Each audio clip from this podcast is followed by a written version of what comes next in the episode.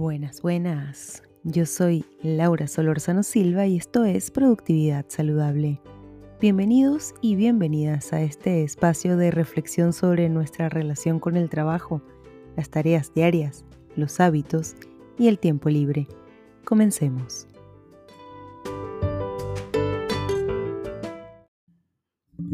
Queridos y queridas gestores de tiempo, ¿cómo están?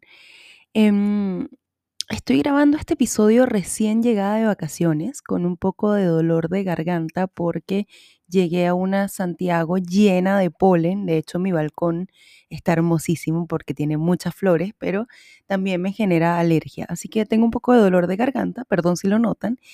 Y es probable, lo dudo, pero es probable que se meta el sonido de algunas construcciones que tengo alrededor, que bueno, no puedo hacer nada, no le puedo decir al Señor, oiga, me para ahí un segundito mientras yo grabo mi podcast.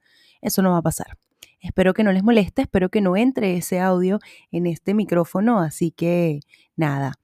Hoy les quiero hablar de un tema que, que, es interesante y que creo que les va a ayudar muchísimo porque a mí me ha ayudado mucho y son los ladrones del tiempo.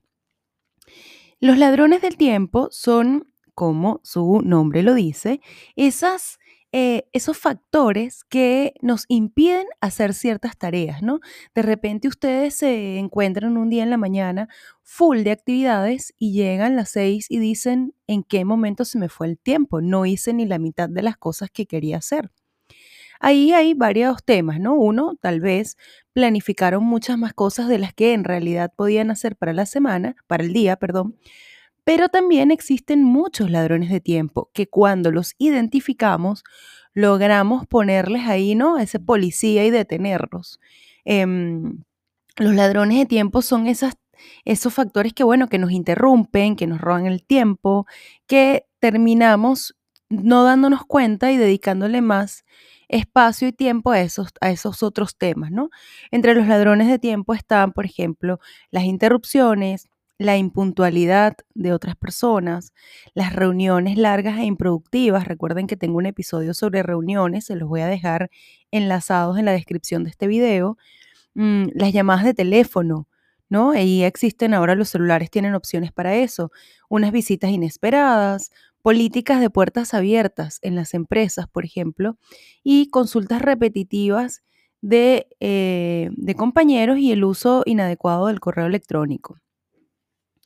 Más adelante voy a hacer otro episodio sobre el urgente versus importante, pero hoy me pareció más importante hablar sobre los ladrones de tiempo, ¿no?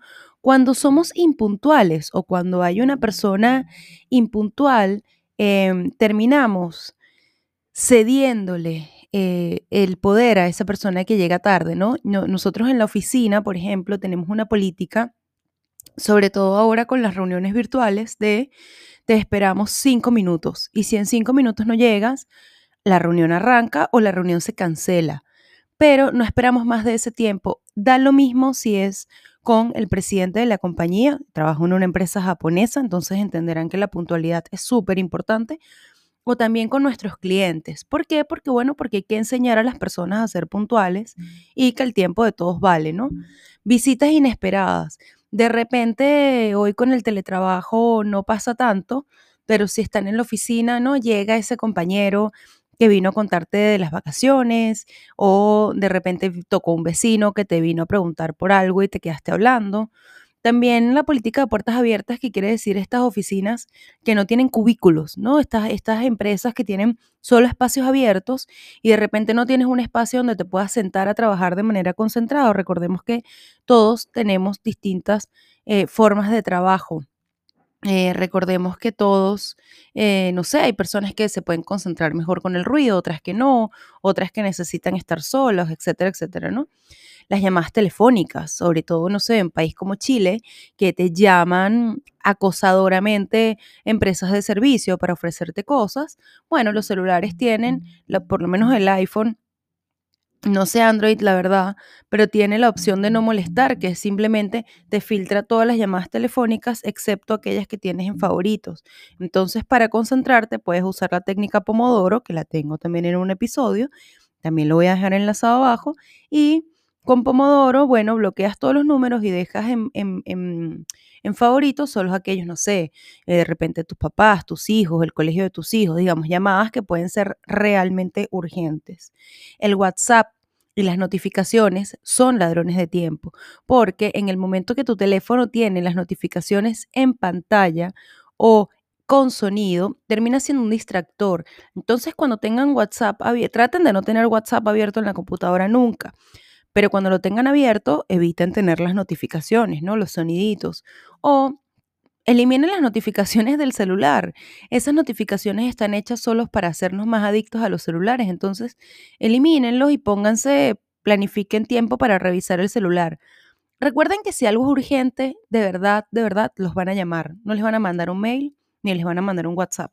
Y si alguien les manda un mail o un WhatsApp para algo urgente, en realidad no era urgente. Eh, el desorden es otro ladrón de tiempo, ¿no? Cuando yo quiero salir, a mí me suele pasar y estoy trabajando mucho en eso. Em, quiero salir, pero entonces no encuentro algo porque no recuerdo dónde lo puse. Y, o, quiero sentarme a trabajar, pero no tengo espacio en el escritorio, digamos, o no recuerdo dónde dejé el documento tal que tenía que revisar porque no sé dónde lo guardé. Todos esos son ladrones de tiempo que debemos ir identificando para atajarlos, ¿no? También posponer tareas. De repente vamos retrasando tareas, retrasando tareas, retrasando tareas y no nos damos cuenta de que mm, en verdad no nos iba a tomar tanto tiempo hacerla y, retrasarla es simplemente buscar maneras de llenarnos la cabeza de espacio mental que no necesitamos tener ocupado. Em, así que les dejo esta pregunta. ¿Cuáles son sus ladrones de tiempo? ¿Los saben identificar? ¿Saben encontrarlos? Em, hagan la prueba, hagan la prueba después de escuchar este episodio, por ejemplo, y eliminen todas las notificaciones del celular, eliminen las notificaciones del correo electrónico, revisen el correo electrónico y el celular solo dos veces al día por ejemplo, bueno, salvo que su trabajo sea literalmente revisar correos electrónicos, en cuyo caso, pues ese es el trabajo que tienen que hacer. Em, pongan el teléfono en no molestar. Em, utilicen la técnica Pomodoro y traten de identificar ustedes mismos los ladrones del tiempo. De repente se encuentran media hora haciendo scroll en Instagram viendo la nada misma. Así que esto es todo por hoy. Muchas gracias por llegar hasta acá. Este podcast estoy evaluando sacarlo también por YouTube, no con video porque sería demasiada planificación. Voy a hacerlo solamente por audio en YouTube, pero mientras tanto los invito y las invito a ir a Spotify y hacer clic en la estrellita y hacerme un rating de mi podcast si ustedes consideran que es un muy buen podcast y que les es útil, entonces pónganme cinco estrellitas. Muchas gracias.